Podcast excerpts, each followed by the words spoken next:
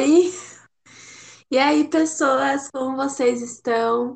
Então, no episódio de hoje, a gente vai conversar sobre concepção de tempo. E eu trouxe meu amigo Maicon para fazer comigo hoje. Vai ficar bem mais legal, assim, em forma de conversa e tal. E a gente vai falando mais como que a gente pensa sobre isso. E tá, primeiramente, né, o que eu tava pensando quando eu resolvi falar desse assunto, né, é que muitas pessoas falam que tempo é relativo e não sei o quê, e eu vou trazer uma concepção mais assim da questão da rotina mesmo, né? Que o tempo cronológico ele surgiu na nossa vida é, para isso, né? Para a gente ter um horário, para a gente cumprir né, os nossos deveres no nosso trabalho, ganhar dinheiro e tudo mais, né? E assim, não é que seja ruim, né, o tempo cronológico, mas é uma coisa que eu acho que a gente acaba resumindo a nossa vida, né? Como se, por exemplo, vai a questão da nossa idade fosse muitas vezes um empecilho para a gente fazer alguma coisa. Quer falar alguma coisa, Michael? Pode falar, me interromper. Não, é. A gente cria, a gente cria, né, o tempo cronológico, mas para realmente a gente organizar as coisas. Quando quando prim os primeiros homens eles vão e criam um tempo cronológico, eles criam para organização, para organizar o tempo de colheita, organizar o, os horários de trabalho, ver assim os dias melhores para caça, os dias melhores para ficar em casa e por aí vai.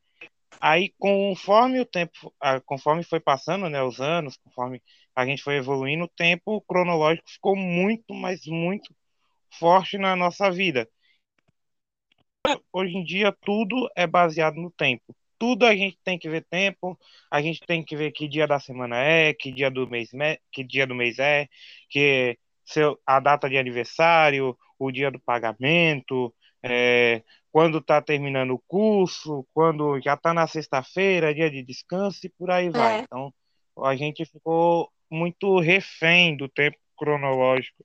A gente vive muita vida não por viver o agora. A gente vive muito olhando para o presente, para o futuro ou para o passado.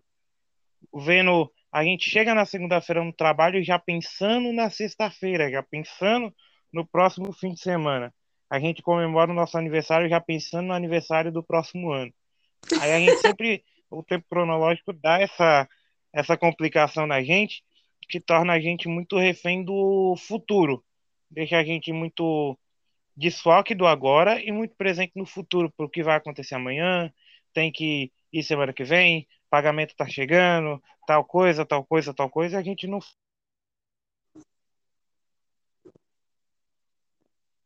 Sim, verdade. E eu vejo isso muito em mim, sabe? Porque eu sou uma pessoa muito ansiosa. E assim, é uma coisa extremamente difícil de lidar, porque você, por exemplo, é, tá, por exemplo, aqui estudando, trabalhando, né, fazendo a sua obrigação e tal, que você tem que fazer, e aí você fica assim, eu não tenho tempo, eu não tenho tempo, eu não tenho tempo. E parece que quanto mais você repete isso, mais você fala isso para você, parece que menos tempo você tem, né? E, as, e você perde a concentração e o foco naquilo que você está fazendo no momento presente, porque você está pensando no que, que você vai precisar fazer de noite ou no que você vai precisar fazer no dia seguinte, né? Não, no dia seguinte eu vou começar por isso daqui, depois eu vou fazer isso, depois eu vou sair, vou resolver tal coisa, e no meu trabalho eu tenho isso para fazer, depois eu tenho que estudar, não sei o quê. E aí, aí você em vez de você. Aí você, você já monta o seu dia sem mesmo começar o dia. Você já tem Totalmente. o dia programado. Não, não, mas no, no, meu caso, assim, meu Deus, tem umas pessoas assim, igual eu, né? Que, tipo assim, não é nem questão de pensar no dia seguinte, você já pensa no próximo mês você já pensa até num, sei lá. Você acredita? Não, você acredita que eu já eu já cansei de sofrer assim, de verdade, assim, ficava muito mal mesmo por pensar é, como que eu iria resolver tal problema quando eu tivesse, sei lá, uns 26, 30 anos de idade. Eu ficava programando os problemas que eu ia ter, entendeu? Tipo, ah, não, se eu, se eu, por exemplo, vai, vou dar um exemplo. Eu estudo por tantos anos, aí depois eu vou estudar, aí eu vou trabalhar nisso aqui, depois eu vou é, casar, e aí depois eu vou ter isso, depois eu vou ter aquilo. Não, mas e se eu tenho um problema aqui? Então eu vou precisar fazer tal coisa, então eu faço isso e aquilo. Você acredita Cara, isso é muito problemático, sério, de verdade. É uma coisa assim, é uma loucura. Eu tenho um certo. Eu tenho um grande problema, um problema enorme com rotina. Então, por exemplo, eu vou trabalhar. Todo dia eu tenho que acordar 10 e meia da manhã. Eu tenho que sair de casa meio-dia, tenho que chegar no trabalho meio-dia e meia. É sempre assim. Então, se por algum motivo eu atraso ou adianto um desses horários, eu fico revoltado o dia todo, eu perco o dia todo. Porque aí eu não me encontro no dia, se eu chego um pouquinho atrasado no trabalho, e olha que eu bato ponto no meu trabalho uma hora. Mas se eu chegar, vai, meio de 40, eu já fico revoltado com o mundo, eu já fico totalmente perdido no trabalho, não sei o que fazer. E essa parte aí do futuro é complicado, porque eu também fico pensando muito lá para frente. Então eu fico pensando, ah, esse ano eu vou fazer um Enem, passo na faculdade, vou para a faculdade, faço minha faculdade por cinco anos, arranjo trabalho, tudo. Aí me vem a pergunta, mas se eu não passar no Enem? E eu monto todo o cronograma da minha vida, Nossa. toda a rotina da minha vida, quando eu estiver lá. Aí depois eu penso, mas se eu não passar esse ano, o que, que eu faço na minha vida? Não sei. Mas é, nossa, mas é exatamente isso, é exatamente isso que eu faço. Às vezes eu fico programando umas coisas, por isso que é problemático. Tipo assim, uma coisa é tu ter um plano de meta para um sonho que você quer, isso é uma coisa.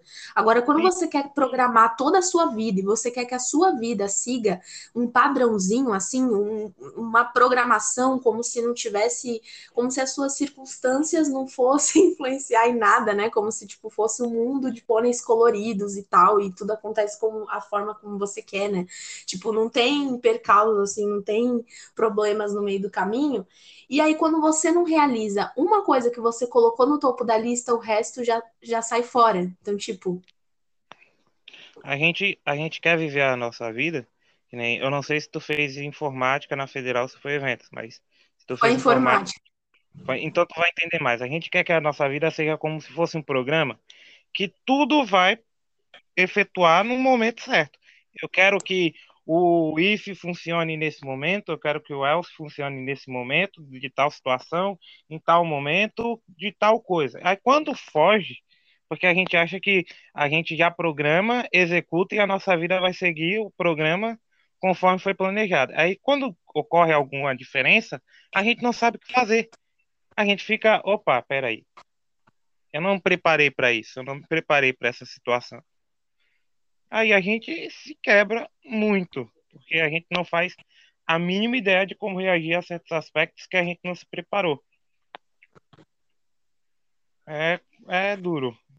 É duro. Exatamente. E tipo assim, como você acha que a gente pode lidar assim da melhor forma com isso? Eu acho que o primeiro. Como você faz, tipo assim, quando você sente isso, que você tá programando a sua vida, você, tipo, para e pensa, não, não tem como eu fazer isso aí. O que, que você faz, assim, para tipo, reduzir a tua ansiedade? Ah, o que, que eu faço para reduzir a minha ansiedade nesse aspecto? Eu é. imagino que eu, eu olho para mim mesmo e penso, tá, eu programei toda a minha vida para fazer tal forma, para seguir tal caminho. Se não der certo, ok, vai ser ruim, vai. Eu vou chorar, vou. Eu vou, eu vou ficar revoltado com o mundo, vou. Mas eu sei que eu vou saber lidar.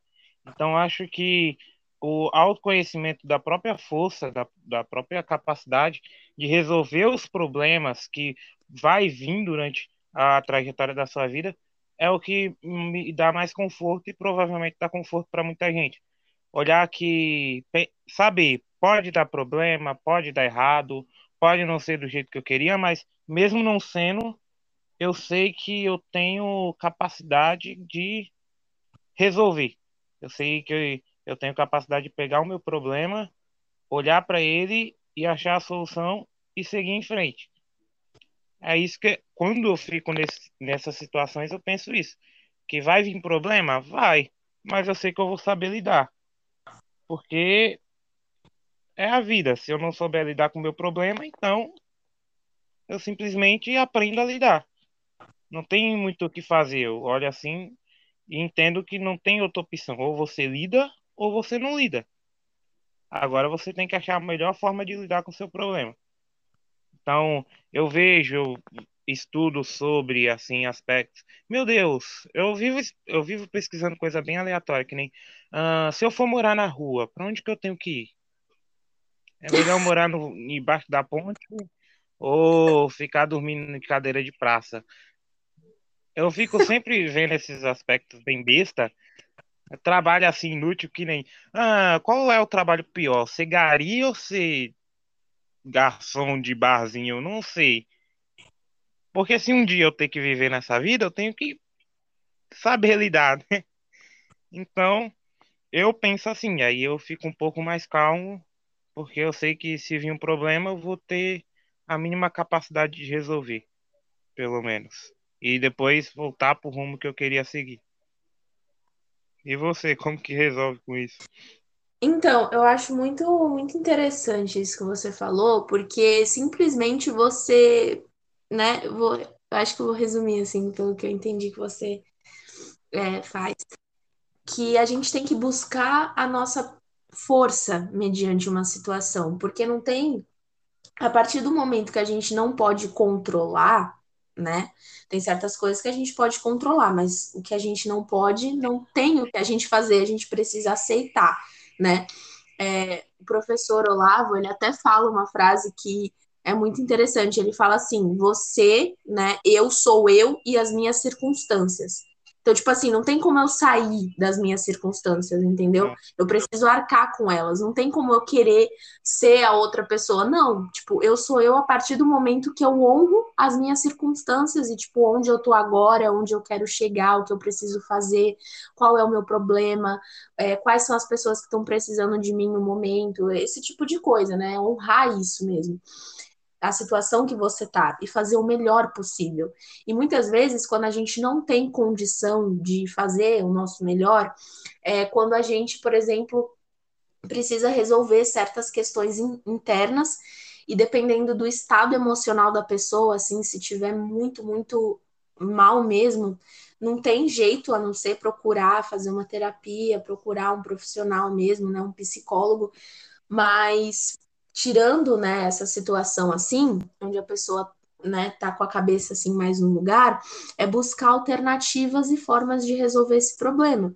E às vezes tem determinados problemas que na hora a gente não vai ter como resolver. Tipo, é triste falar não. isso, mas na hora não, não vai ter como. Aí o melhor é, aí o melhor é senta, chora e espera. Aí depois você resolve. É, e, tipo, é muito triste falar isso parece até pessimista, né? Mas, tipo, não, é a realidade. Tipo, vai ter coisas que tu vai poder fazer na hora, resolver ou aprender a resolver. Mas vai ter coisas que só o tempo vai curar, sabe? Às vezes, quando você tem uma coisa com uma pessoa, entendeu? Você vai lá, pede perdão, você dá, dá tudo ali de, de você para aquela pessoa te perdoar e para tudo voltar ao normal. Mas infelizmente você não tá no controle da outra pessoa. Então, tipo assim, esse Sim. tipo de situação, por exemplo, só o tempo vai curar. Exatamente. Aí a gente só tem que esperar. Não tem mais o que fazer. A gente espera e deseja que funcione do jeito que a gente quer.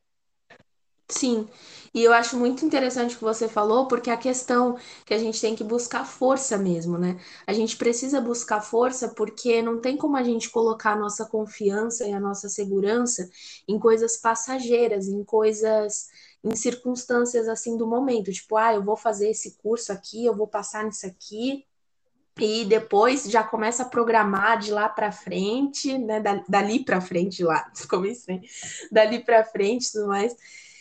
E aí, meio que quando você vai ver, você já tá lá no final da vida, né? 60 anos de idade, teve tantos, sei lá, quantos filhos, quantos netos, já programou a tua vida inteira. E aí, uma coisa é, sai de. É, né, você vê, finalmente cai ali na real, né, e enxerga que as coisas não estão ali totalmente no seu controle, você começa a, né, ir deprimindo, de ficar uhum. muito, muito, muito, muito deprimido. Porque é a partir desse momento que você está enxergando a realidade, né? Você está enxergando ali a realidade como ela é.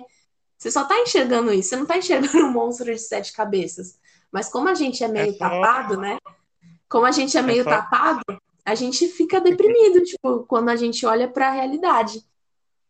Sim, aí a gente olha, vê que não é nada do que a gente achava que era, o que a gente moldou para ser, e a gente se deprime. É no, é no mesmo conceito do, da decepção com outra pessoa, que quando a gente se decepciona com outra pessoa, não é que a pessoa realmente nos decepcionou em si, mas é que a gente colocou expecta certas a gente colocou certas expectativas nas pessoas pelo nosso próprio entendimento errado e equivocado daquilo. Aí quando a pessoa não corresponde à expectativa que você colocou para ela, aí você se decepciona. Sim. Com a realidade e é a é mesma coisa, a gente a gente coloca expectativas na realidade, no mundo ao nosso redor, na nossa vida que é totalmente sem nexo, é totalmente desconexo. Aí quando a gente se depara realmente com como é a coisa, como é a verdadeira realidade, a gente se deprime, a gente se decepciona. É... E a gente pensa que é ruim, né? Tipo assim, ah, isso é ruim. Se não é do jeito que eu quero, se não é da forma que eu planejei, então é ruim. Não, não é que vai ser ruim.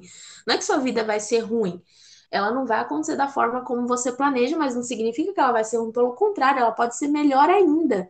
Porque mais coisas que você não imagina, coisas boas vão acontecer, entendeu? Às vezes você programa de tipo. É, por exemplo, vai, uma coisa que não tem como a gente programar, não tem como a gente prever, quando a gente vai conhecer, sei lá, a pessoa que a gente vai se casar, a pessoa que a gente vai, né, querer viver assim pelo resto da nossa vida e tal. Essa coisa não tem, isso não tem como prever. Então é mais uma coisa que a gente muitas vezes quer ter controle, quer prever e quer não, eu tenho que me preparar porque não sei o que, eu tenho que estar em tal lugar. Aí às vezes já, nossa, o que mais acontece? A gente fica forçando, né? Forçando ali relacionamento ou forçando ter algo, algo com uma pessoa que no fundo você sabe que não vai ter nada, porque tipo aquela pessoa não tem nem nada a ver com você. E é uma coisa assim muito que acontece por a gente não se entregar, né, aos acidentes da metafísica, digamos assim, as coisas que a gente não sabe, né? É, porque tem, a gente olha assim na questão de relacionamento, é interessante, que aí vai, por exemplo, um, uma mulher que ela quer viajar, ela quer morar fora do país, quer viver a vida dela pulando de lugar em lugar, pulando de galho em galho, vivendo a vida dela um mês em cada cidade, um mês em cada país e por aí vai. Aí ela namora com um cara que é totalmente contrário dela. O cara já quer ter uma casa própria na cidade dele, que vai ficar lá pelo resto da vida até morrer. Como que esses dois vão, vão dar certo? Não vai conseguir dar certo. Porque quando chegar o momento dela querer sair, ele não vai querer. Aí a pessoa, os dois eles entendem isso, eles têm na mente deles que não vai dar certo, mas eles continuam. E eles ficam nesse relacionamento até e vai desgastando e vai eh, interferindo e vai problematizando os dois não é necessariamente que um está errado, que um está certo aqui, não se batem. Aí a gente, é, eles tentam forçar é, os dois uma estilos de vida diferentes, né? É, e eles tentam colocar um estilo de, é, eles tentam colocar uma conexão que não existe entre eles. Então, ao invés de serem decidirem, pô, não vai dar certo, a gente é amigo, mantém contato, você fica aqui, eu venho te visitar, você vai me visitar lá, tudo certo, mas não, quer manter um relacionamento que não vai funcionar por motivos que eu não sei. Eu particularmente não entendo o que, o que essas pessoas pensam. Mas aí é eles é mantêm... se acostuma, se acostuma a é. viver é... E a pessoa vive tanto tempo com uma pessoa que ela acaba perdendo a identidade dela, sabe? Então, tipo assim, ela meio que, meu, se eu perder o meu relacionamento, eu não sei quem eu vou ser, porque eu não me conheço. Então, o que, que vai ser de mim? Ela, ela já é somente pra pessoa. É que nem aquela. É que nem quando vai um, alguém muito famoso, muito conhecido na escola, namora alguém. Aquela pessoa tinha um nome, aquela pessoa tinha uma identidade, tudo. Mas quando ela começa a namorar aquela outra pessoa, ela já não é reconhecida pelo nome, ela é reconhecida como namorada ou namorado de fulano. Nossa, isso acontece demais, meu Deus do céu. Quando eu é mudei de exatamente sala, quando eu mudei de sala no, no quarto ano, né? Eu não era, eu não era conhecida de tipo Carol, tal. Todo mundo é conhecida como namorada de fulano. No quarto ano não, falei errado. Acho que no terceiro, no terceiro ano, né? Quando eu mudei de sala. Eu era conhecida como namorada de fulano, era sempre assim. Era uma, uma bosta, né? É horrível, é, deve ser horrível. E o reflexo, essa, essa questão que tu falou é a mesma coisa. A pessoa não começa a viver por si própria. Ela vive o relacionamento dela. Então ela já não é a pessoa, ela é a parceira de outra pessoa. Então ela vive para outra pessoa e não para si própria. Entende? É legal esse compromisso de viver a dois. Viver, ter uma vida baseada também na outra pessoa, viver uma vida em parceria. Mas quando você perde a individualidade de si próprio, aí a coisa aperta. E E isso daí de você perder a sua individualidade, viver um relacionamento que é muito nada a ver, isso daí pode até atrapalhar com que você, tipo assim, encontre a, a pessoa da sua vida, entendeu? A pessoa que você realmente ama. Que é uma coisa que você fica tentando programar na sua rotina, no seu planner. é do nosso plano, do nosso planejamento de vida, nossa, é. E essa questão também vai tem o mesmo reflexo no tempo. Quando a gente vive uma, uma vida solução, sem diferença, sem nada, a gente se acostuma. E para sair é absurdamente difícil. Que nem É, eu vi, fala, eu vi falando com os meus amigos que quem mora em Cubatão, a cada dia que passa em Cubatão tem a tendência tem uma tendência maior a morrer aqui.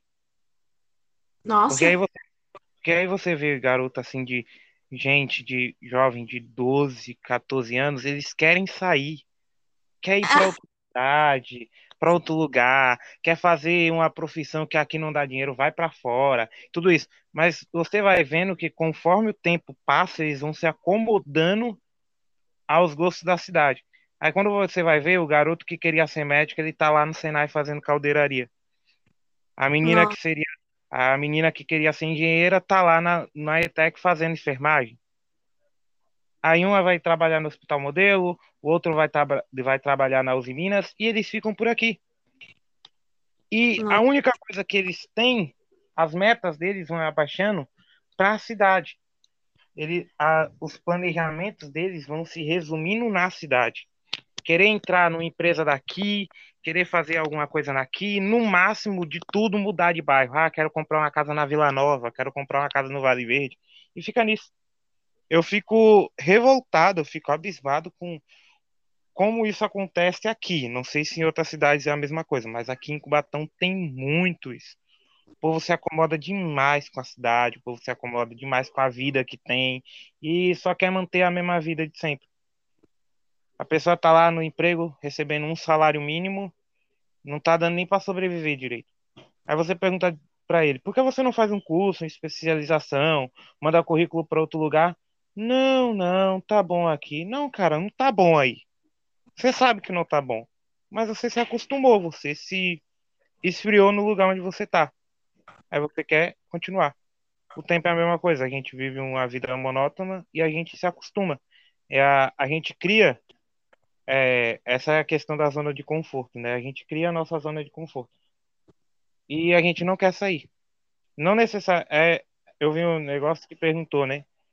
Porque se a gente, se a zona de conforto é tão boa, por que a gente quer sair? Mas aí a questão é que a zona de conforto não é boa. O termo zona de conforto também não é muito bom de lidar, porque o conforto é como se a gente estivesse bem na situação. Não é que a gente o tá mais, bem, a gente só tá acostumado. e o mais louco de tudo é que, é que, por mais que aquilo seja ruim, né? Um relacionamento ruim, uma rotina ruim, tudo mais, uma vida ruim, né? Resumindo, é, a gente. É incrível como a gente se habitua a isso, né? E assim, o Uhum. negócio não deixou de ser ruim, só, só foi a gente que se acostumou, entendeu? A gente se habituou a ver isso, a gente não, não sabe mais o que é viver sem aquilo. e a gente se torna refém da nossa, da nossa própria rotina, da nossa própria vida. Verdade. E É assim, surreal. E quando você escuta uma pessoa falando assim, tô velha demais pra fazer tal coisa. Uma coisa que eu leio muito, que eu escuto muito, é tô velha demais pra fazer tal curso, tô velho demais pra aprender uma língua nova. Quero muito, não, quero muito, tenho muita vontade, mas eu tô velho demais. Eu tô velha demais pra fazer medicina, pra fazer outra faculdade. O que você pensa quando você escuta uma pessoa falando isso? Ah, eu, eu, eu fico revoltado. Eu olho pra pessoa e falo, não, você tá velho demais pra tomar leite materno. Isso você tá velho demais. Entendeu? Você tá velho demais pra, pra mamãe levar tu pro hospital. Tá velho demais. Você já saiu da creche, ok, você já saiu do parquinho. Mas, cara, essa concepção de tá velho demais pra fazer alguma coisa que você gosta, meu, não faz sentido. Eu fico vendo assim, pessoas idosas já aposentadas que eles ficam o dia todo em casa. Eu olho e falo, gente, vocês são velhos, vocês estão aposentados. Cara, quando eu for aposentado, eu vou viajar pra todo lugar. Quando eu tô, quando eu tiver aposentado, eu vou dar tanto trabalho pros meus netos, pros meus filhos, porque cara, um amigo meu, ele tá, um amigo meu, ele tava falando que um dia ele mora lá no Goi, ele morava lá, ele mora no Goiás, né? Em Goiás. Ele falando que teve um dia que o vô dele falou que ia sair pra comprar pão. Beleza, o vô dele saiu de casa. Ele falou que passou, isso era numa sexta-feira. Passou a manhã da sexta todinho, o velho não voltava. Sábado não voltava, domingo não voltava. Aí domingo começaram a, no sábado começaram a procurar, ligaram pra polícia, pro corpo de bombeiro. Demoraram ainda. Cadê, é, cadê o velho? Cadê o velho? Cadê o velho? Cadê o velho? Ninguém achava o velho. Segunda de manhã, o velho chega com a sacola de milho. Aí todo mundo preocupado, meu Deus, onde estava? E nesse decorrer descobriram que três amigos dele também sumiu. Aí todo mundo, meu Deus, onde você estava? Onde você estava? E o velho começou a xingar todo mundo. Ô, seus bandos de filha da não sei o que, tá, tá, tá. O que que ele foi fazer? Ele tava indo comprar pão, encontrou os amigos dele e falou: Nossa, tô com a vontade de comer milho cozido. Vamos catar milho. E foram lá, quase do outro, na divisa do estado, pegar milho. Não tô acreditando. 85 anos, quase 90 anos nas costas, o cara foi pegar milho. Gente, Olha esse cara e é a minha meta de vida. Eu- Eu quero ser esse velho. Eu quero ser o velho que dá na telha pra pegar milho, eu vou lá pegar milho. Dá na telha de sumir no mundo, viajar? Vou pro Nordeste. Você já conhece alguém? Você conhece alguém no Nordeste? Não, mas eu vou mesmo assim. Por quê? Porque eu sou velho, eu sou aposentado. Vou fazer o que em casa? Nada. Tenho trabalho? Não. Aí tem a pessoa que fala: Ah, eu tenho tanta vontade de fazer inglês, mas não faço. Por que tu não faz? Tu tem tempo. Tempo tu tem. Ah, eu tô velho. E daí que tu tá velho? Faz mesmo assim. A chance, a chance de tu morrer no percurso é a mesma que eu. Não faz diferença. Ah, o curso de inglês é cinco anos. Beleza. Se você começar agora, cinco anos, você tá falando inglês. Ah, mas é cinco anos. Tá, se tu não começar em cinco anos, daqui a cinco anos você vai estar com a mesma vontade, na mesma vida, fazendo a mesma coisa e com o mesmo pensamento. Ah, eu queria tanto fazer inglês. Vá fazer o raio do inglês. Eu, eu juro que eu não entendo esse tipo de gente. Ah, eu tô velho. E daí que tu tá velho? Beleza, velho, é mais velho tem uma dificuldade melhor pra- maior para aprender, porque é teimoso, igual eu. Aí para colocar coisa na cabeça de velho é complicado. é verdade. É complicado mesmo. Nossa. Mas é assim, eu que sei. Você sabe de nada. Tava vendo a, a menina que é médica, cara. A menina é médica. Ela ficou gripada. A avó dela fez um chá lá pra ela tomar com as coisas esquisitas. Falou, mas ó, isso não, isso não melhora a gripe, não. Melhora assim, cala a boca e bebe. E cadê ela falando? E quem é eu pra desobedecer? Não, eu tomei o chá. Vai lá discutir com ela. Não vai. É, é, é engraçado que pelo menos todo mundo conhece pelo menos um velho que ele fala um monte de coisa besta, ele fala um monte de, de, idiotice, só que ninguém liga. O povo vai, não, deixa o cara, já tá velho. É. E é assim. então, eu particularmente eu fico revoltado quando o povo fala isso. Ah, nossa, eu não vou fazer tal coisa porque eu tô velho. Faz, cara. Daqui a cinco anos tu vai estar tá mais velho ainda na mesma vida, não vai mudar nada. Então faz o que que tu quer. Uma, tu acredita que uma prima minha, ela tem 26, deixa eu ver. Ela tem 20, 20, não, não chegou a fazer 26. É, 25 anos, tem 25 e ela pegou e falou para mim que ela tava com muita vontade de fazer faculdade de psicologia, né? E hum. ela tem uma filha. Peguei e falei para ela por que, que ela não ia fazer, né? Adivinha qual foi a, a resposta dela? Tô velha. Tô velha demais. 26 anos. Dá vontade de bater na cara de umas pessoas. Uma faculdade de psicologia, 4 anos. Antes dos 30 ela termina. Tu entende o nível, o nível que a gente tá é, assim, tanto que a gente tá preso nessa questão do, do tempo cronológico mesmo. É que nem eu.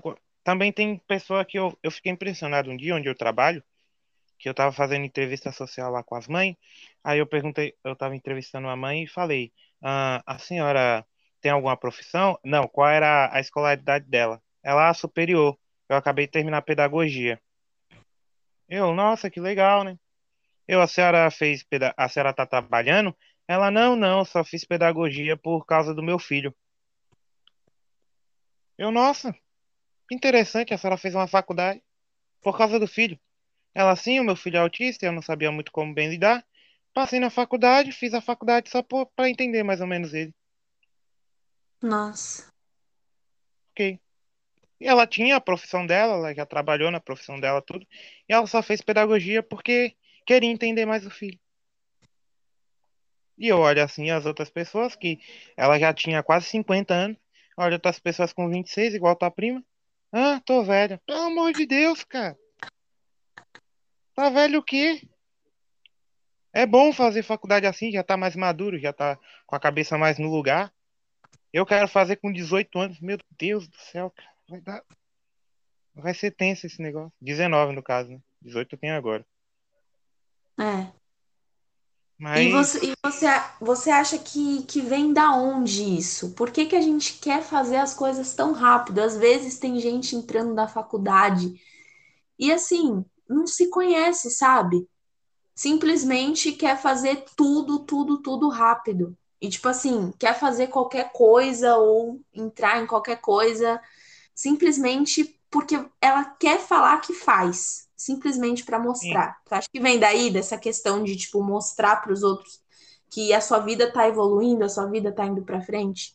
Sim, e também tem um aspecto que eu vejo que todo mundo, quando passa assim, vai dos 16 anos, ele percebe que o, a, o ânimo dela vai, vai caindo os anos vai passando, ele percebe que ele vai ficando mais desanimado com a coisa. Então ele chega assim na época, tô com 18, 19 anos. Eu quero ser psicólogo, eu quero fazer faculdade, eu quero trabalhar, quero viajar, tudo. Então ele pensa que ele tem que fazer tudo isso rápido antes que o ânimo dele acabe. E ele cronometra assim, não, eu acho que com 40 anos eu já não vou querer fazer nada da vida. Então ele quer fazer toda a vida dele, ele quer viver toda a vida dele em 40 até os 40 anos. Aí quando ou seja, chegar... ou seja, tá se programando para morrer, né? Aham, uhum, exato. Ou seja, tô... não, fiz 40, tô morto já, né? Já percebeu como a gente mata os velhos? Às vezes os velhos estão mó felizes lá correndo na praia, com a saúde melhor do que a de muitos jovens que só comem salgadinho, só comem porcaria. Uhum. E eles estão lá, felizão, vivendo a vida deles e tal, viajando, né, aposentado e tal. E a gente já mata os velhos já. Tipo assim, ah, velho, velho não faz nada, velho vai fazer o quê? Não tem nada para velho fazer.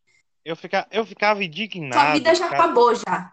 Sim, eu ficava revoltado quando a, tinha aula presencial ainda no IFE, que eu ia para a escola, eu pegava o ônibus 6 horas da manhã. Cara, às 6 horas da manhã não tinha UBS aberta. 6 horas da manhã não tem lotérica aberta, não tem banco aberto. Mas o ônibus era lotado de velho. E eu ficava, o que que vocês estão fazendo aqui, gente? Meu Deus! Eu tô. Aí você vê assim, eu tô indo estudar, fulano tá indo trabalhar, e, vo... e vocês estão fazendo o quê? Aí eu teve uma, uma moça que perguntou para uma senhora, ela falou, ah, tem nada para fazer em casa, vou passear. Ok. Eu que... Aí a gente vê assim, porque a gente sempre pega o velho, como se fosse aquele cara cansado que não sai de casa, não sai da cama, só quer viver a vida dele até morrer. Ele já tá, ele só tá esperando morrer. Só tá Nossa, esperando sim, a gente tem muito essa. Verdade, a gente tem muito essa concepção mesmo. Que, tipo, o tá velho só tá esperando morrer mesmo. Sim, sim. Aí quando a gente vê um velho mais animado, mais curtindo a vida, a gente fica, opa, que isso? Estranho isso daí. A gente tem que tomar cuidado, porque a gente precisa cuidar da nossa mente, né? Do, cuidar da nossa mente, do nosso corpo, se a gente quer viver uma vida longa. Porque aí a gente vai ser, tipo, velho, assim, logicamente, a gente vai envelhecer. Só que a nossa mente vai ser, tipo assim, muito melhor, até mesmo de muitos. Melhor do que muitos jovens, né? Sim, a gente vai viver uma vida mais sadia, tanto fisicamente quanto mentalmente. Que a nossa Sim, vida, é, a tendência agora, vendo a geração atual, a tendência é que a, o futuro, os nossos, os futuros idosos vai ser o que a gente vê os idosos hoje, o que a gente vê o- dos velhos hoje, vai ser os velhos do futuro. Cansados, reprimidos, parados na vida, só realmente só esperando a morte. Porque já vi gente assim falando que, nossa, quando eu chegar nos 60 anos já, já chega, eu só vou realmente sentar e esperar morrer. Eu, Gente, por quê? a gente tem vida, né? O nosso coração não parou de bater ainda. Até ele É, parar de e a gente, bater, a gente ainda tem tempo. E a gente pensa assim, a gente, a, a nossa concepção dos anos muda, porque a gente pensa, vai, dos 1 aos 50, a gente tem um pensamento de duração. Nossa, de 1 a 50 anos vai demorar pra caramba. Mas aí Sim. quando a gente pega de 50 para 100, a gente acha que é rápido. A gente pega um rapaz, um idoso lá de 60 anos, ele começou a velhice agora. E a gente acha, ah, tem 60 anos, já vai morrer. Não vai. O cara Acho vai que já ter, tá no fim, né? sim, o cara vai ter 10, 20, 30 anos, se duvidar mais pra frente, mais do que eu vivi, mais do que você viveu, e a gente acha sabe o que é engraçado? já vai morrer. Se você, se você pensar, porque tem, infelizmente tem muitos velhos que também sentem isso, né? Tipo assim, ah, tô com 60, já morri já.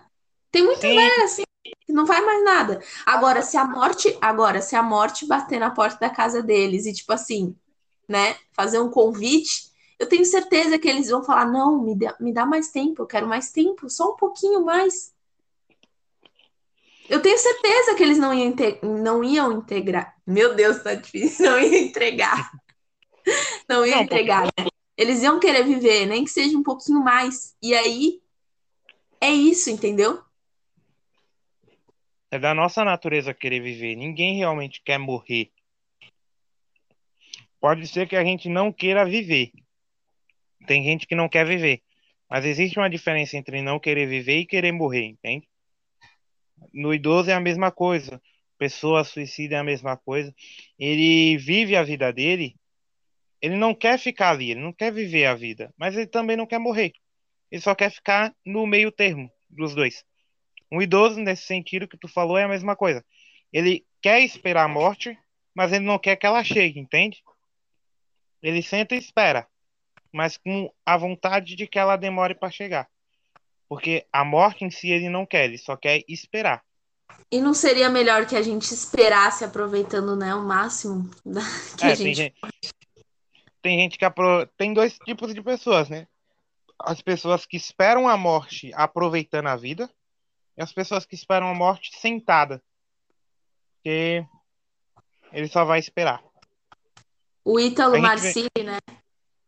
Pra quem não conhece, né, médico, psiquiatra, ele fala muito sobre isso. Não tem coisa mais triste no mundo do que você chegar no fim da sua vida e, tipo assim, se você pudesse olhar para trás e tudo que você fez, assim, se olhar de fora mesmo, tipo, você morreu, acabou sua vida. E aí você tá olhando tudo.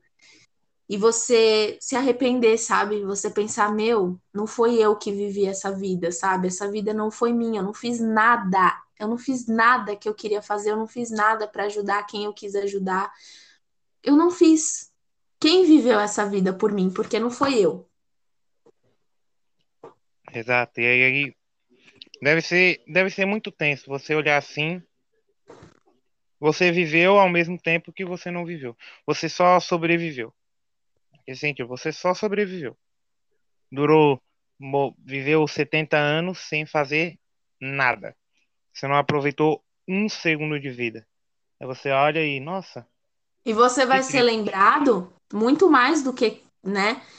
Assim, a gente é, faz uma analogia, né? Por exemplo, assim, ah, quando eu morrer, é, eu vou ser lembrado pela profissão que eu fiz, ou pelo dinheiro, ou por tal coisa, mas assim, as obras que vão ficar de verdade, assim, marcadas no coração das pessoas, é, são as obras que você fez para elas, assim, as pessoas que você ajudou, as pessoas que você amou, essas coisas, elas não vão morrer com você, elas vão ficar.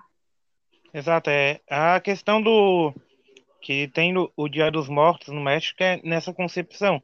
Eles acreditam que enquanto o morto é lembrado no mundo dos vivos, ele existe. Quando ele deixa de ser lembrado, quando todos esquecem dele, ele deixa de existir no mundo espiritual também. Então é isso, a gente morre, o que a gente vai deixar e a lembrança que a gente teve com outras pessoas, tanto boas quanto ruins. Exatamente, a gente, porque a gente vai deixar exemplo, o, assim, quem a gente é, quem a gente é são as nossas obras. São as nossas são obras. As é. coisas é. que a gente faz. É o modo né? como é... a gente é o modo como a gente marca as outras pessoas, entende? Exatamente. A pessoa lembra, é participar da vida de outra pessoa. Quando Sim. a gente só vive a nossa vida e não participa da vida de outras pessoas, a gente morre e só morre. Agora, quando a gente é alguém ativo na vida de outras pessoas, quando a gente morrer, a gente vai ser lembrado. Sempre vai ter alguém para lembrar da nossa história. Verdade. E não é necess... não vai estar tá lá na sua lápide, ai, porque foi o médico, porque foi o advogado, não sei o quê. Essas coisas no fim não importam, né? Não. Você vai para debaixo da terra assim como o lixeiro. Assim Exato. como o cara lá que você desprezava, que você se sentia melhor. Aí você é um médico, um arquiteto, tem uma profissão grande, mas vive a vida só para aquilo. Aí quando você morre, a única coisa que vai sobrar de você é uma placa lá no fundo do prédio com o nome do arquiteto, arquiteto fulano de tal. Agora o Gari, que viveu a vida dele cuidando da família, vivendo com os amigos, se divertindo, interagindo com as outras pessoas, ele vai morrer e todo mundo vai lembrar dele. Vai estar tá lá um domingo com a família, o povo vai lembrar de fulano que morreu, como era Porque legal ele almoço. Ele fez, ele fez obras. É isso uhum. que a uhum. gente não pode tirar da nossa cabeça, né? Porque muitas vezes a gente quer que as pessoas valorizem a gente, ou quer ser lembrado por alguma coisa, ou quer que as pessoas enxerguem um, um certo valor na gente que a gente não tem. Porque a gente não deu nem sequer um empurrãozinho na vida de ninguém. Exatamente. A gente então, nunca a gente... fez nada por ninguém. Mas a não. gente quer reconhecimento, né? Pelo nada. Uhum. A gente reconhecimento do quê? De nada. Você não fez nada, então vai receber o quê em troca? Nada. Você não marcou ninguém, por que que acha que vai, a pessoa vai querer você ali? Uhum. Eu acho que quando a gente morre, os últimos momentos que a gente passa na Terra é o nosso enterro. Agora imagine para uma pessoa que viveu a vida inteira dela, vai, 75 anos de vida. E quando ele vai para o enterro dele, só tem duas pessoas. Imagine quanto, quanto deve ser doloroso para essa pessoa ver que a morte dela só afetou duas únicas pessoas. Caraca, tá, tá ficando deprimente. Por que, que a realidade dói? Eu só queria saber isso. Eu acho que a realidade dói porque a gente pensa numa realidade boa, sendo que ela não é. A realidade é puramente a realidade. A ela não se importa com o que você acha, né? Não. É porque quando a gente vive a nossa vida, quando a gente olha assim a percepção, a gente quer que tudo ao nosso redor, a gente quer pensar que tudo ao nosso redor foi feito pra gente. Então, tudo conspira ao nosso favor, o universo conspira ao nosso favor, as pessoas conspiram ao nosso favor, a lei na natureza conspira ao nosso favor. Então a gente molda uma realidade em que a gente é o centro, entende? Nossa. Aí quando a gente vai ver a realidade em si, a gente percebe que é totalmente diferente. Você não é absolutamente nada. Aí vem pessoa, por exemplo, que acredita em signo. Nossa, cara, a posição de Plutão não vai interferir em nada na sua vida amorosa. A posição da Lua no dia de hoje não vai interferir em nada no seu trabalho. É só astros. É só astronomia. Mas a gente quer dar sentido a tanta coisa que não tem nexo. A sonho, por exemplo. Meu Deus, eu sonho com cobra, alguém vai me trair. Não! Você sonhou uma coisa aleatória. Já sonhei que eu tava voando em cima de um elefante. Não tem significado um negócio desse. Mas a gente Nossa, já pensou se, se todos os sonhos fossem assim, tipo, realidade? Meu Deus. Ah, lascou então, porque eu já sonhei com tanta coisa perturbadora. então, nossa, minha vida ia ser mais deprimente do que é agora. E assim, é, aquele negócio de tô velho demais para fazer tal coisa foi exatamente o que você falou, sabe? O tempo ele vai passar da mesma forma. É isso que a gente não entende muito, né? A gente ouve, né? A gente escuta essas coisas e a gente acha que é meio filosófico e distante da realidade, e a gente deixa pra lá. Mas, meu, é, é a pura verdade isso. Tipo, o tempo ele vai passar da mesma forma. Então, tipo assim, vai quero fazer tal curso. Daqui a cinco anos, um exemplo, você tá, continua querendo fazer esse curso. O tempo ele não passou da mesma forma? Você não ficou, inclusive, cinco anos mais velho? Sim, então por que não fez antes? Porque já estava velho. E, Aí tipo assim, agora, se você for falar a mesma coisa, ele vai dar a mesma desculpa. Não, eu tô velho. Tô mais velho. Exatamente. Aí passa mais cinco anos. Não, tô velho. Aí passa mais cinco. E, tipo assim, isso é um ciclo doentio, sério, não tem fim. E é tudo com base em padrões da sociedade, porque a gente acha que as pessoas elas vão falar. E assim, eu não sei se tu já percebeu isso, com certeza já, né? Que muitas vezes a gente tem essa necessidade de mostrar para as pessoas que a nossa vida tá de certa forma indo para frente. Porque uhum. se a uhum. pessoa. Porque a gente tem necessidade de falar. Então, um exemplo, você está conversando com uma pessoa nova. Ela te pergunta: Ah, você está na faculdade já? Que curso você está fazendo? Ah, o que, que você quer fazer? Não sei o quê. Né? Então, tipo assim, ah, você já trabalha? Né? Com o que, que você trabalha? Com o que, que você ganha dinheiro? O que, que você faz? Não sei o quê. Aí você vai ficando mais velho, mesma coisa. Pessoal da, é, pessoas da família, principalmente, vão perguntando: ah, mas tu já tá trabalhando? Mas tu já tá pensando, né, em alguma coisa, não sei o quê. Então, tipo assim, são coisas que, assim, te direcionam para uma questão que, meu, eu tenho que ter uma resposta. Eu tenho que dar uma resposta para minha família, para os meus amigos, para as minhas, pra, minhas pessoas, para as pessoas. Eu tenho que, que dar uma resposta de que faculdade eu estou fazendo, que trabalho que eu estou, né? E, e assim vai. E aí surge essa necessidade desesperadora da gente querer as coisas para ontem. Eu acho que é muito disso que vem, sabe? Tanto que a gente já é ansioso, a gente já quer as coisas, né, na hora, sem precisar fazer esforço, e ainda mais para mostrar para as pessoas e mostrar, olha, minha vida tá indo para frente, eu já tô na faculdade, já tô no quarto ano, já tô fazendo tal coisa, não sei o quê. É muito aí, disso. Não... Aí, aí segue nessa lógica e o tempo vai passando, a gente não consegue dar primeira, a gente não consegue dar segunda, e na terceira a gente não tenta mais.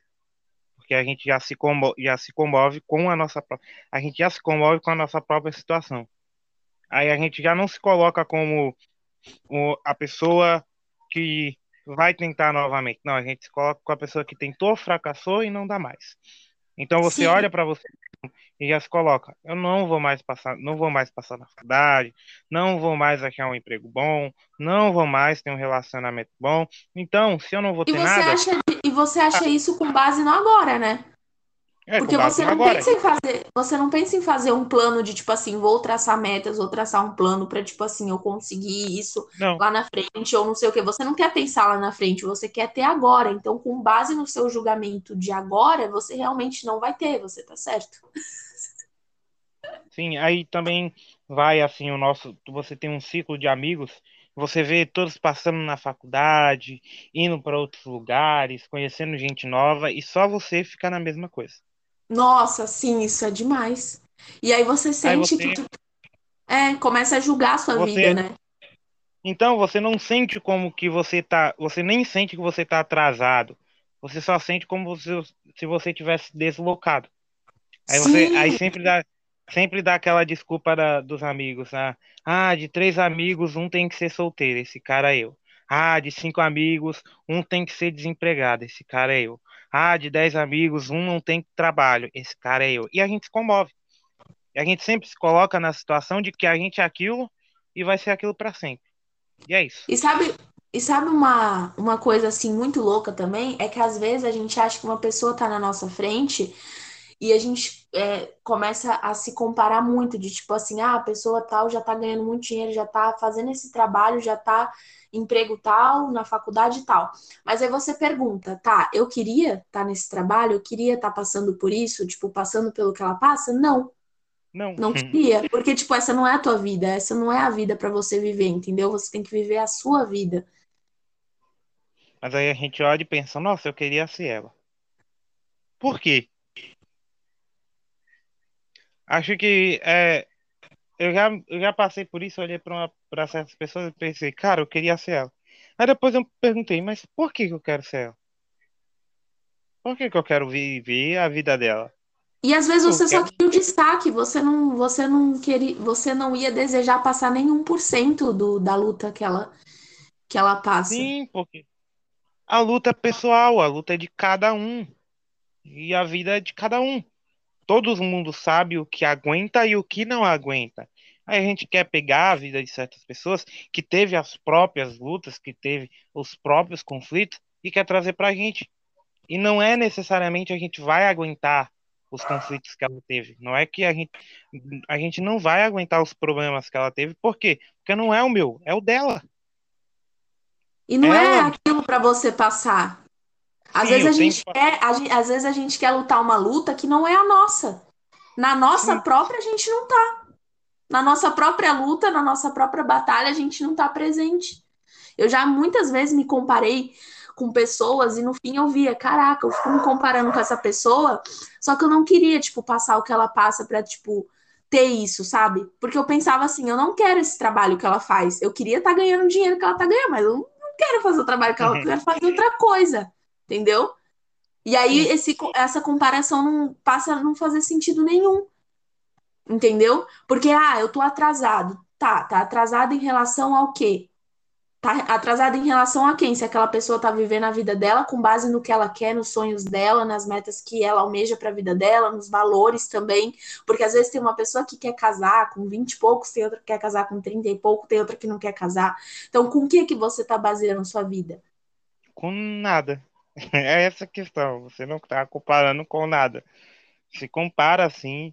Você pega uma pessoa aleatória e compara a vida dela com a sua. Mas por que comparar a vida dela com a sua? Você não é ela. Você é você. A sua vida é totalmente diferente dela. O ambiente que você vive é totalmente diferente dela. Agora, se você passou pelas mesmas situações que ela, se você passou pelos mesmos problemas que ela, teve a mesma vida que ela, aí você poderia comparar. Pô, eu tive a mesma vida que ela, passei pelos mesmos problemas que ela, e ela tá de uma forma ou de outra. Mas ninguém vai ter o mesmo problema, então não tem como comparar. Eu não vou me comparar com a pessoa que viveu a vida dela e eu vivi a minha. A minha vida é totalmente diferente dela. Ela pode estar recebendo 5 mil hoje. Eu tô recebendo meus 800 reais hoje.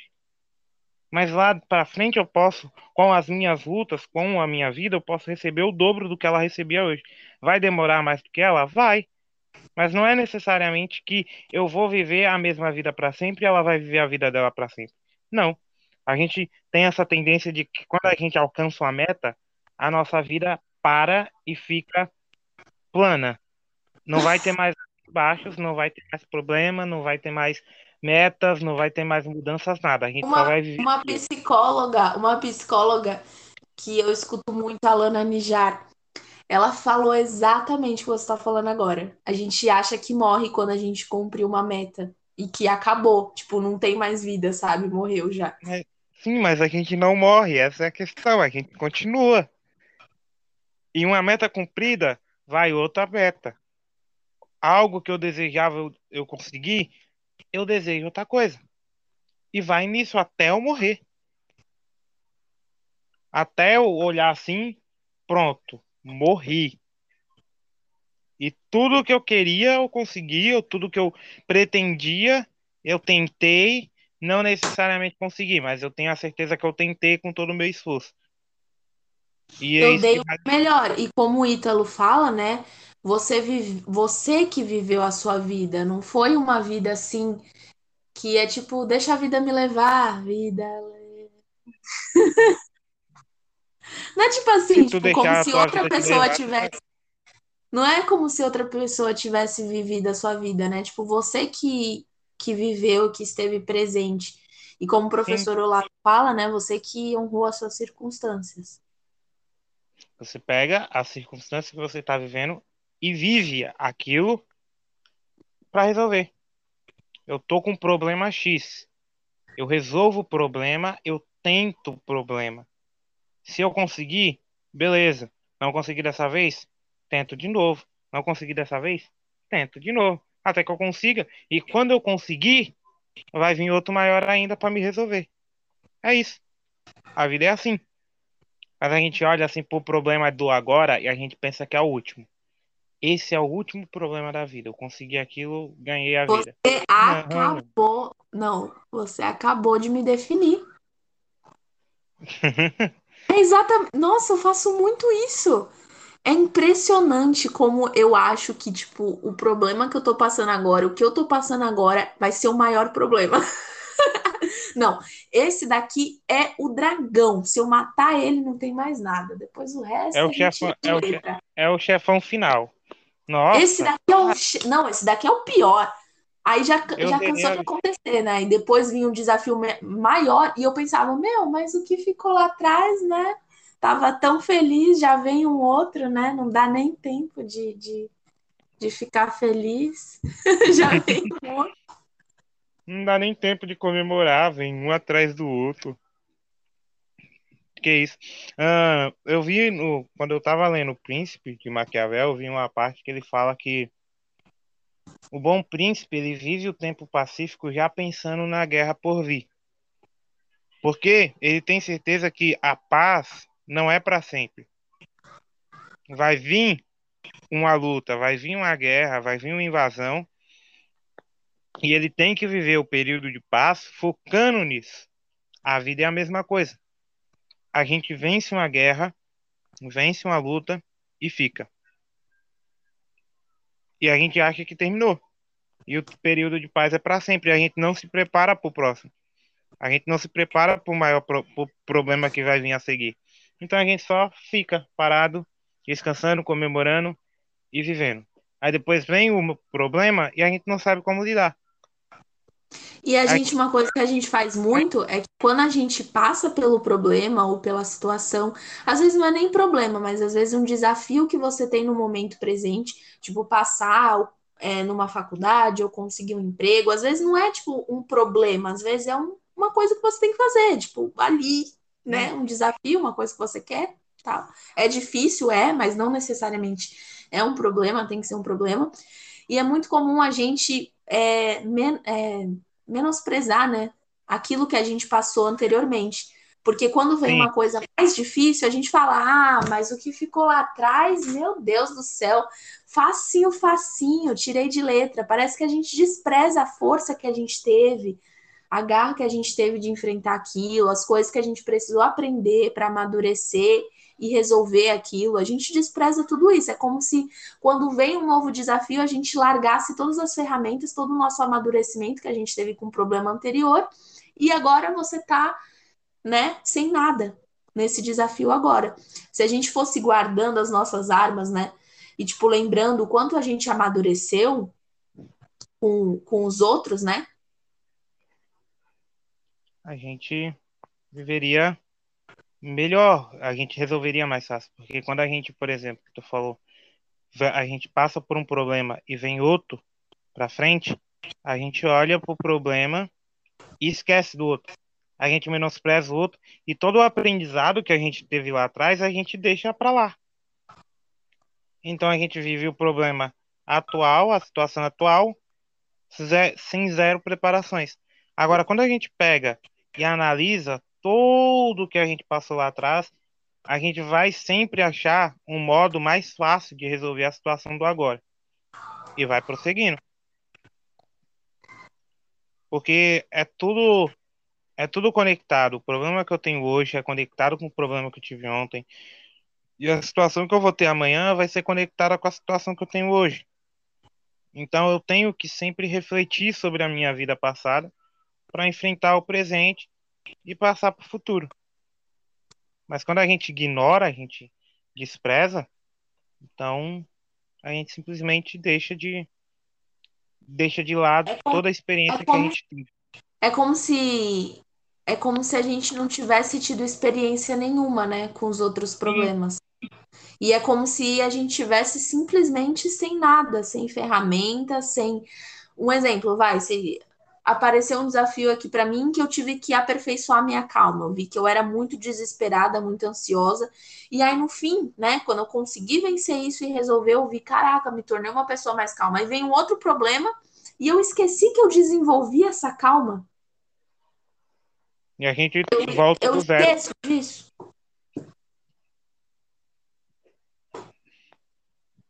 Eu é sempre, isso que... eu... Oi? Travou um pouquinho aqui. É isso que ferra, né? Nossa. Eu gosto muito de analisar sempre os meus problemas e os dos outros. Nossa, eu amo analisar problema dos outros, situação dos outros, porque eu pego para mim. Aí olha assim, se eu passar por essa situação, eu claramente não vou fazer o que ela faz. Aí eu já elimino. Aí tem lá a listinha de todas as opções de ação que eu tenho para certa situação. Aí eu vejo a pessoa passando por aquela situação, ela fez tal coisa, deu errado, eu já risco da listinha. Hum, isso daqui eu não faço. Olho pra a vida que eu vi, que eu vivi. Nossa, eu já passei por uma situação parecida, lidei de tal forma e não deu certo. Opa, mais um risquinho da lista. E eu vou lá, eliminando as opções até chegar na opção correta. Tem pessoa que, nossa, tem pessoa que fica abismado que eu converso com ela e vou dando dica, vou conversando com ela sobre um assunto e que eu nunca vivi. Mas, Mike, como você de um assunto que você nunca viveu? Eu, eu não vivi, mas eu conheço tanta gente que já viveu isso que eu até tornei experiente por si próprio. Mas isso, mas isso eu também senti quando eu tava conversando a gente, quando a gente tava conversando sobre alguma coisa de relacionamento, assim, relacionamento abusivo, alguma coisa assim que você falava assim, eu falava, meu Deus, como assim? Como que ele sabe tanto? Esse disso? cara já deve ter apanhado da esposa. Mas nunca eu falei, meu Deus, ele já deve ter passado um monte de relacionamento abusivo, porque meio que tu descrevia assim o perfil da pessoa, foi alguma coisa assim, eu não lembro direito. Foi. Foi basicamente isso. Eu descrevia mais ou menos um perfil padrão de pessoa abusadora. E eu já namorei algum, alguém assim? Não, nunca nem namorei na vida. Porque, cara, eu já ouvi tanta pessoa falando sobre isso, já conheci tanta pessoa que passa por isso, que eu adquiro experiência das outras. E é bom isso, é muito bom isso você adquirir experiência das outras pessoas, porque eu vejo muita gente falando que, ah, você só vai adquirir experiência quando você viver. Não. Não é isso. Eu posso adquirir experiência vendo as outras pessoas, eu posso adquirir experiência observando as outras pessoas, porque a gente não é totalmente individual, a gente vive uma vida que a outra pessoa também interfere em mim, eu interfiro na outra pessoa, então a gente sempre vive uma vida unida, a gente sempre vive uma vida que a minha vida interfere nela, ela interfere em mim. Então a experiência dela pode ser vantajosa para mim e a minha experiência pode ser vantajosa para ela. Se eu for para uma prova, por exemplo, vou fazer um Enem agora no final de novembro, e tiver lá uma questão que eu nunca vi aquela questão na vida. Nossa, eu não estudei nada sobre clorofila. Mas aí eu lembro que um amigo meu falou: Nossa, eu fiz uma prova que tinha uma questão de clorofila e eu coloquei uma alternativa, mas não era essa. Coloquei a alternativa tal de, sei lá, a planta ficar roxa e não era essa. Aí eu vejo lá, assinar a opção incorreta, e aí tá lá, a planta ficar roxa. Opa! Aqui é essa. Eu já fiz essa questão? Nunca fiz na vida. Eu estudei isso? Nunca estudei na vida. Mas a experiência de outra pessoa que comentou comigo faz com que eu acerte a questão. A vida é a mesma coisa a gente vai passar por situações que a minha experiência mesmo não vai saber lidar. Mas o que eu aprendi com outra pessoa vai ser melhor para mim. Entende? É por isso que no eu meu sei caso, muita eu tive coisa que... que eu nunca vi. No meu caso, eu tive que ser essa pessoa, né, que os outros olham e falam, não, não vou fazer isso. porque de relacionamento, É, assim, foi, é, foi praticamente isso, porque eu não sabia, né, eu não, foi muito novinha, assim, então eu não tinha também muito, muito exemplo, assim, à minha volta, eu não via muitas pessoas que passavam por situações ruins, então. Não, eu eu tive o que ser o contrário. exemplo. Eu já sou o contrário. Não tenho experiência boa dentro de casa. Olho assim para um lado, olho pro outro, meu Deus. É tudo bizarrice. É por isso que interfere muito na minha vida, assim, olha assim, não, eu não quero ser não. Quero viver assim não. Mas por que é tão bom? Cara, ninguém na minha família foi bom. Por que em mim vai ser? Dá aquele trauma, logicamente. Eu sei que é errado, mas eu adquiro experiência, porque eu já, eu já convivo com algo que vai me dar experiência de outra, por por outras pessoas. É incrível, né? Entende? Você, você sempre vai aprender com as pessoas, sempre, sempre. Ou o Você que fazer ou o que não Ou fazer. que não, normalmente é o que não fazer. É muito também. Nossa, porque tem, tem gente que toma as atitudes tão idiotas que você fica abismado. Como você pensou assim na sua mente que isso iria dar certo? Não É, tem nexo. E eu não gosto, eu nunca gosto de ficar com um ponto de interrogação na cabeça. Então, se a pessoa fez algo que eu não entendo porque ela fez, eu vou procurar. Mas por que que tu fez isso? Por quê? Tomar atitude assim tão besta. E aí, se ela me explicar, eu entendo. Se ela não me explicar, eu vou por mim próprio tentar entender. Aí vou analisar cada pedaço da vida da pessoa para entender o porquê que ela fez aquilo. é. E se você passou por uma experiência ruim também, né? Por um, por muitas vezes a gente pega e fala assim: "Ah, essa pessoa não devia ter aparecido na minha vida, eu não devia ter vivido isso, eu sofri demais, não sei o quê, não sei o quê". Eu acho que isso é muito você tá desprezando a lição que você teve com isso. Você tá desprezando muito, Sim, porque você pode olhar e você pode pensar: "Caraca, aprendi aprendi tanta coisa que assim, ninguém mais vai fazer isso comigo, entende? Porque quando você não. detectar aquele padrão, aquele padrão de pessoa lá, né, você vai simplesmente ficar atento. Não, isso já aconteceu comigo, eu já sofri. É o ideal, né? O ideal é que você faça isso. Que você passe a atrair é, pessoas melhores, né? E quando vira aquela pessoa já um pouco assim, querendo, né, é, de certa forma, abusar de você, você vai ficar muito mais atento a isso. Então você não pode ignorar a experiência ruim que você teve com alguma pessoa e pensar, nossa, essa pessoa foi uma, uma pedra de tropeço na minha vida, porque ela te ensinou da pior forma, pode ter sido, mas te ensinou. Porque pelo menos agora você tá muito mais assim, é, madura, não vai deixar outras pessoas fazerem isso com você. Toda, é porque todas as situações, boas e ruins, ela, você adquire experiência com ela. Então, tudo pode ser a pior coisa do mundo. Se não te matar, você pode usufruir alguma coisa boa daquilo. Você observa assim, opa, eu já vivi isso, não é legal. Já convivi com esse tipo de pessoa, não é bom. Já falei tal coisa para outras pessoas, não teve uma, um resultado muito bom. Então você aprende a fazer as coisas do modo mais correto em certas situações, porque você já errou lá atrás. Você já fez errado lá atrás. O seu erro também gera experiência. A gente pensa que a gente erra e droga, errei, não vai valer de nada. Não, você errou hoje e vai, amanhã você vai lembrar que você errou de certa forma e não vai fazer igual. Você vai fazer diferente, você vai fazer certo dessa vez. Por quê? Porque Não você adianta. sabe que aquilo não deu certo. É, não adianta ficar com raiva. Eu vejo Não, muitas vezes a gente passa por um por é, experiências ruins, né, com algum- alguns tipos de pessoa e tal, a gente começa a, a culpar, né? Então, tipo assim, não vai adiantar você ficar com raiva da pessoa, não vai adiantar você ficar que- querendo e desejando que aquilo não tivesse acontecido. Como poderia ter sido aconteceu. sua vida? Como poderia ter sido sua vida se tal coisa não acontecesse? Não tem, é, não dá, não adianta pensar assim, porque a gente muda uma vida que não vai existir mais. Ah, como seria a minha vida se eu não tivesse me envolvido com fulano? Cara, você não tem como saber. Então, viva o que, viva a vida que você se envolveu com ele. E molde a sua vida que você se envolveu com ele. Se envolveu, quebrou a cara, se lascou, se lascou. Voltando ao que, voltando ao que o Olavo falou, né? As suas circunstâncias. Você é as suas circunstâncias. Não, tipo, não tem outra realidade, é a sua. Agora aceita, engole o choro, reclame pra caramba. Eu sempre recomendo, reclama de tudo. Isso aí. Mas reclama fazendo.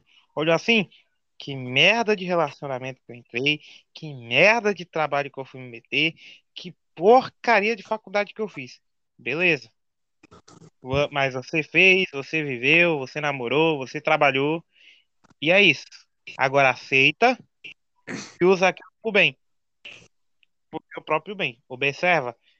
Deu merda na minha vida agora, mas vai fazer bem pra mim futuramente. A experiência que eu tive lá vai ser bem futuramente. Eu tive um chefe que foi essa é, exemplo. Tive um chefe no meu trabalho que foi horrível. Pensa num cara chato. Vamos pegar o Maciel, por exemplo, na- no, no IF. Eu sou de física. Eu vou ficar quietinha aqui. Poucas, poucas pessoas gostam daquele cara. Nossa, eu lembro do meu primeiro ano, não tinha nem computador, não sabia o que era ABNT, não sabia nada. Ele manda um relatório em ABNT. O que isso? Não sei. E ele me manda eu me virar. Eu odiei ele naquele momento, eu queria fulminar aquele cara na- naquele momento. Tirei no- muita nota baixa com aquele cara. Ele ferrou muito comigo. Mas hoje em dia eu vejo assim os meus chefes no trabalho e a experiência que eu tive com o Marcelo lá atrás melhora muito a minha relação que eu tenho aqui É, com o meu trabalho agora. Por quê? Porque eu já entendo como funciona a cabeça de certas pessoas. Já entendo como funciona a cabeça de certas autoridades. Então, eu sei sim. lidar. Quando eu, quando eu comecei a trabalhar, minha chefe ia me falando negócio, ó, faz isso. E eu retrucava, não vai dar certo, vai dar merda, você sabe, né? Vai dar besteira, não faz assim, não vai dar certo, faz desse jeito. E eu vivia retrucando, vivia retrucando. Até que o, o, o meu chefe, né, que é, ele mesmo era meu chefe, ele olhou pra mim e falou, Mário, quando você for fazer alguma coisa, quando mandarem você fazer alguma coisa, não retruca, só faz. Se der merda, não vai ser culpa tua, porque não foi você que planejou. Só aceita. Agora eu aprendi. Quebrei a cara, tomei mal bronca já e aprendi. Fiquei com raiva na hora? Fiquei. Nossa, injusto pra caramba. Mas eu aprendi. Lá pra frente, onde se eu trabalhar em outro lugar, se eu viver com outros chefes que forem igual, eu já vou saber lidar. Já não vou retrucar. Já não vou ser, correr o risco de ser demitido por justa causa. É, você Porque, nunca pode pegar aquilo que você não gostou, né? Aquela experiência, digamos que muitas vezes não é nem ruim, né? Mas foi desagradável, de certa forma, passar por isso e tacar no lixo, né? Tipo, ah, isso aqui não, só serviu pra me, me estressar, só serviu pra tirar minha paciência. uh-uh. porque você entende, você tem que entender que aquilo vai ser bom futuramente. A, a experiência que você teve naquilo vai ser bom futuramente. Pode não- você pode nem conseguir imaginar como, mas vai ser bom. Tenha certeza que vai ser bom. E por que que a gente fica imaginando a nossa vida, por exemplo, idealizando, né? Não é nem imaginando, é tipo idealizando. Ah, se eu não tivesse passado por isso, a minha vida seria tal. E a gente idealiza como se, se a gente tivesse tido outra vida, sem aquela experiência ruim, ou sem aquele namoro ruim, tudo mais, é como se essa vida é, fosse ser perfeita. Como se não, não fosse ter outros problemas com outras pessoas diferentes. É porque vai na mesma questão que tu falou, que a gente vive sempre achando que o problema atual é o último. Então, quando a gente vê certa situação que a gente passou, um namoro que não deu certo, por exemplo, aquilo é o nosso problema atual. Entende? Que a gente perdeu, que a gente se quebrou, que a gente quebrou a cara. Então, quando a gente pensa numa vida que não existiu esse problema, a gente não consegue imaginar os problemas de lá da frente. Então, pra gente vai ser uma vida perfeita, porque não vai ter mais problema. Porque Porque a pra gente gente o que nosso maior problema. problema é um problema atual, né? O problema que você tá passando agora. Agora os mil Exato. e outro não, E não existe. problemas que a gente vai passar não existe. Olha como a nossa mente é. É porque a nossa mente é focada no agora. O cérebro ele foca no agora. Eu tenho que viver a vida de agora. Não tô cagando pro futuro. Eu ia falando isso. É, nossa, Michael, tem trabalho pra semana que vem. Você já fez? Não. Nossa, você não vai fazer? Os problemas do Michael do futuro ficam pro Michael do futuro resolver. Deixa o Michael do presente com os próprios problemas dele do presente. É isso que a vida é. A gente olha pro pre... a gente vive presente pra gente, só isso que existe, só o agora que existe. O passado é apenas um livro que a gente pega pra abrir quando a gente tá quando a gente quer, é só memória. E o futuro o futuro a gente não imagina que existe. Então a gente só foca no agora. O problema do agora é o único que existe. O problema que eu tô vivendo hoje é o único que existe. Lidei com esse problema? Acabou. Vou viver a vida perfeita. Acabou. É muito isso. Acabou. Não tem mais nada. Eu vou viver feliz da vida. Agora minha vida vai começar. Aí quando você acaba, quando você lida com esse problema, você olha, opa, consegui, cara, que maravilha, eu consegui. E quando você vê, já vem outro problema nas suas costas e você nem espera, mas cara, como assim? Não passou nem pelo primeiro. E já foi esse agora. Aí também é a questão quando a gente não consegue lidar com o problema. Que aí a gente lida com o problema que às vezes resolver o problema não vai dar satisfação pra gente. Nem sempre resolver o problema vai ser satisfatório a curto prazo. Terminar com terminar um relacionamento abusivo, por exemplo. Você termina com um relacionamento abusivo, você não se sente bem imediatamente. Você não sente, cara, que maravilha, agora minha vida tá perfeita. Não. Porque aí você, aí você vai pensar quando a resolução do problema não é, é não é positivamente não, não traz uma sensação boa no momento, a gente vai sempre imaginar como seria a vida sem o problema. Ah, se eu não tivesse que resolver isso, se eu não tivesse que passar por isso, se eu não tivesse entrado em tal relacionamento, a gente sempre vai idealizando essa vida porque não foi boa. O problema não foi bom, muito menos a solução do problema. Aí a gente vai sempre viver nisso. É normal, todo mundo vai passar por isso. Agora, tem pessoas que ele vai passar por isso e vai acabar. Ele vai acabar com o problema, vai passar por essa treta toda, vai vir outro, ele vai continuar, vai ir a mesma coisa. Mas tem gente que ele para, ele estaciona na mesma coisa. Tem gente que terminou um relacionamento faz 10, 20 anos e o cara ainda tá vivendo o mesmo relacionamento. O cara ainda tá vivendo como se tivesse terminado ontem. Aí quando você Nossa. pergunta. Aí quando você pergunta, ah, por que você não, não namora outra pessoa? Por que você não tenta conhecer outra pessoa? Ah, não, não, não, não superei ainda. Cara, você faz 20 anos. Como você não superou? Olha, a minha concepção é a seguinte: você, se quiser chorar, chora. Se quiser se encher de açúcar, não, tipo assim, chora tudo que tem para chorar e tal, uns dois dias, fim de semana no máximo. Depois, meu, bola pra frente, tipo, acabou, sabe? Acabou. Tem muito, tem tanta gente no mundo. Nossa, meu Deus, tanta gente no mundo querendo ser amada. Incrível né? como a gente fica sofrendo por uma que às vezes até daria filho feio. Meu Deus do céu, as meninas, né, Ai. se acabando com os caras babaca. Não tem tempo para isso, minha filha. Uns caras assim, sabe, que não, tipo, valorizam em nada. Não valoriza a pessoa, não valoriza o relacionamento, não valoriza porcaria nenhuma. É, e mulher é, também, né? Não só homem, mulher também tem muito. Não, é, é, é o que eu falo. É, relacionamento abusivo é via de mão dupla. Ninguém se salva nessa, nessa situação. É todo mundo errado. Porque é, a gente vive. Eu não entendo, eu particularmente eu não entendo, mas as pessoas elas estacionam de uma forma que eu não entendo. A pessoa é. vive a vida dela por, pelo que já passou. E é uma coisa muito que eu, que eu ia falar, né? Só que eu acabei nem falando, que, tipo assim, por a gente estar tá preso, né, nos nossos planejamentos, nas coisas que a gente. A gente não dá abertura às possibilidades, né?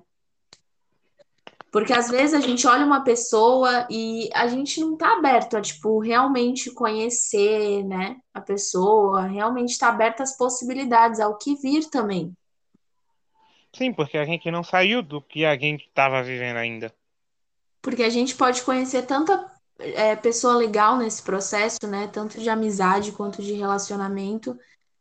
E a gente Sim, fica com a cabeça sempre na atrás. Pessoa anterior.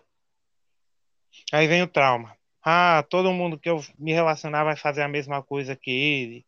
Todo mundo, todo trabalho que eu for vai ser o mesmo inferno que foi o outro ah, tudo que eu fizer vai dar o mesmo problema que foi anteriormente. Olha, Não isso vai. daí, isso daí eu vou confessar aqui que eu tô no processo, porque, né, eu nunca tive depois de um relacionamento assim, né, depois daquele ruim. Então não tem como eu ter propriedade para falar que, que muitas vezes eu sinto medo, né, de, de passar pela mesma coisa ou de Não. O medo o medo ele sempre vai ocorrer porque aí você vai ter a experiência. Só que você tem que saber lidar com a experiência. Você tem a experiência de um relacionamento ruim. Você tem a experiência de um parceiro horrível. Como você vai lidar com isso? Você vai achar que todo mundo é o mesmo cara? Você vai olhar para todo homem na face da terra e vai ser a mesma pessoa? Não.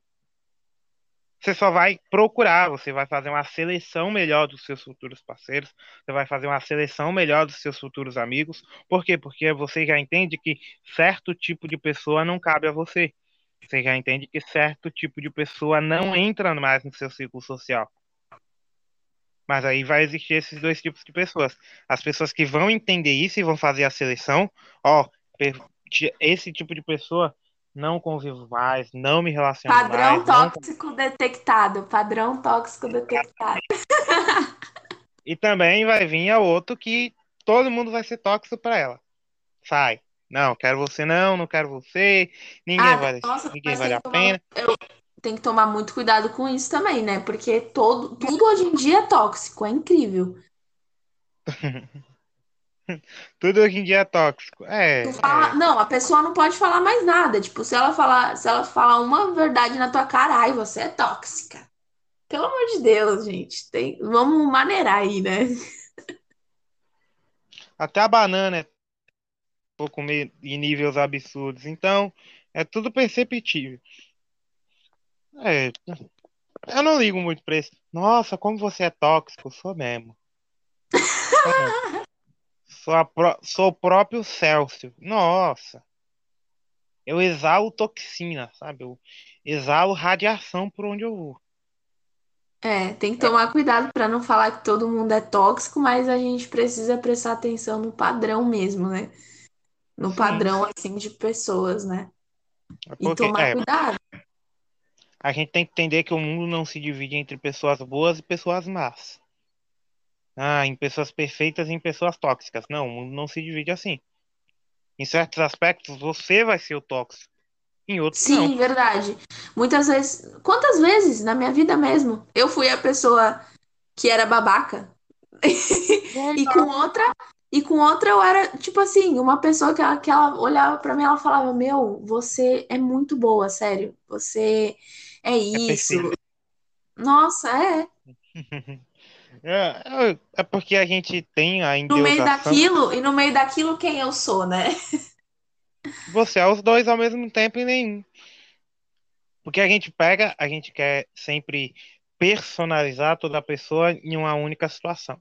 A pessoa foi tóxica uma vez, ela vai ser tóxica para sempre. A pessoa foi boa uma vez, a pessoa vai ser boa para sempre. Ok, tem pessoa realmente que não tem nada de bondade. Tem pessoa que o cara é grotesco. É uma é pessoa é, que fala uma personificação da maldade. Beleza, existe esse tipo de gente. Mas a maioria não é assim. A maioria é a dualidade entre o bem e o mal. Eu sou bem, eu sou bom em certos aspectos e sou muito mal em outros. Eu sou, nossa, eu Exatamente. sou a melhor pessoa em certas situações e sou a pior para outra.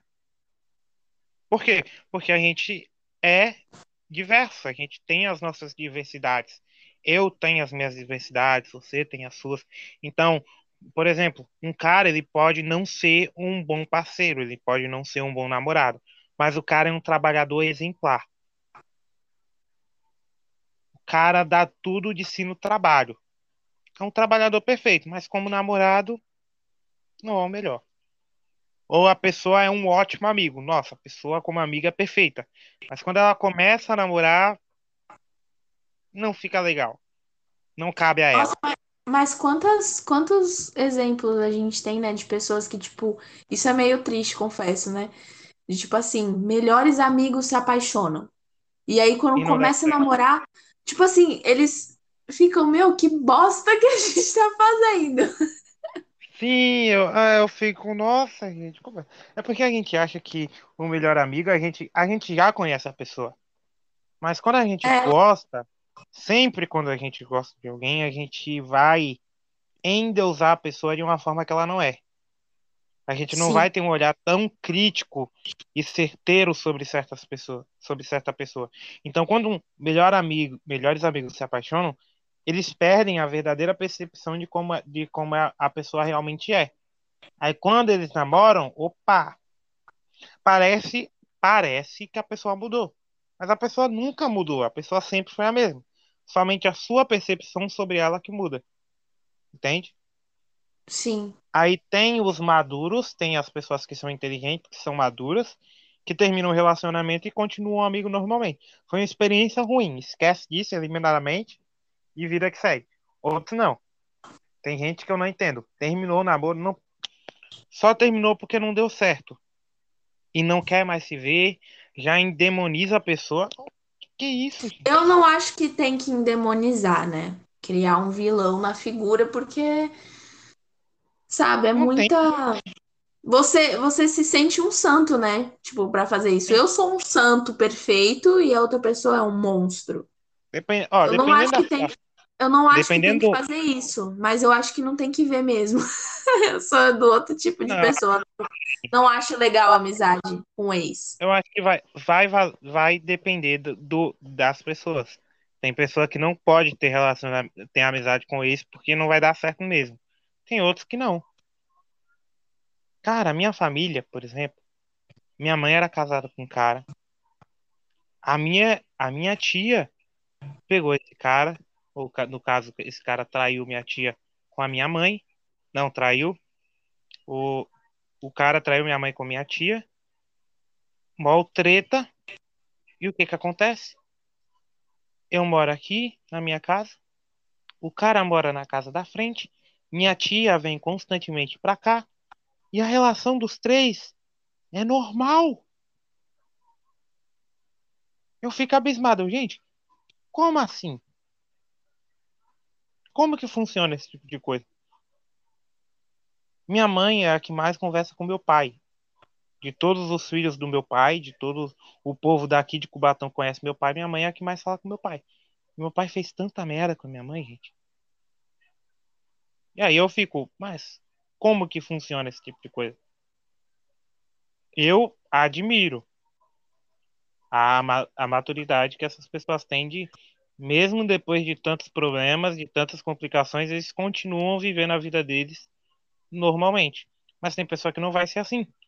Tem pessoa que terminou, não quer, não tem como mais olhar para a cara do outro. Porque vai dar problema, vai dar intriga, vai dar briga. Principalmente se a pessoa começar a namorar outra, aí vai dar mais besteira Eu, ainda. é, eu, não, eu sou mais assim. Eu acho que não tem que olhar mesmo. Aquelas, aquelas que se vê na rua, tipo assim, vira. Porque não é questão de, tipo, guardar mágoa, é porque para mim é quando é como se, tipo, você visse a pessoa fosse uma porta do passado, entendeu? E eu não quero. É, sim. Vai depender muito. Eu acho que quando não, quando um ciclo vai depender muito da situação do porquê terminou. Pô, por que terminou? Ah, terminei porque eu e ele não dava muito bem. Ele tinha as metas deles, eu tinha as minhas metas, tudo certo, a gente terminou. Ok. Agora, pô, por que tu terminou? Ah, o cara me bateu. Lógico que tu não vai querer olhar pra cara do maluco. Te traiu, matou tua avó. Lógico que tu não vai olhar pra cara do cara. Por quê? Porque realmente é uma, é uma situação que levou ao término que é entendível que não é para se relacionar mais, não é para olhar a cara para um do outro. Por quê? Porque vai transmitir mágoa pelo resto da vida.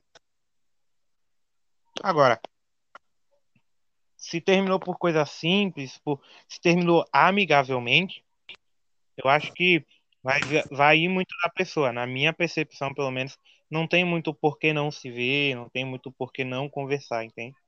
Mas é percepção minha. Cada um tem que viver sobre a própria percepção da coisa. É, depende muito, né? Da pessoa, do que viveu também. Mas então é isso. Cara, eu acho que já ficou super longo, sério. Uma hora e 32 minutos. eu acho que eu espero que as pessoas tenham escutado até aqui. Tomara. Ai, gente, mas é isso. Eu espero muito que vocês tenham gostado. E é. eu vou fazer, a gente vai fazer muito mais, porque ficou muito legal. Isso aí.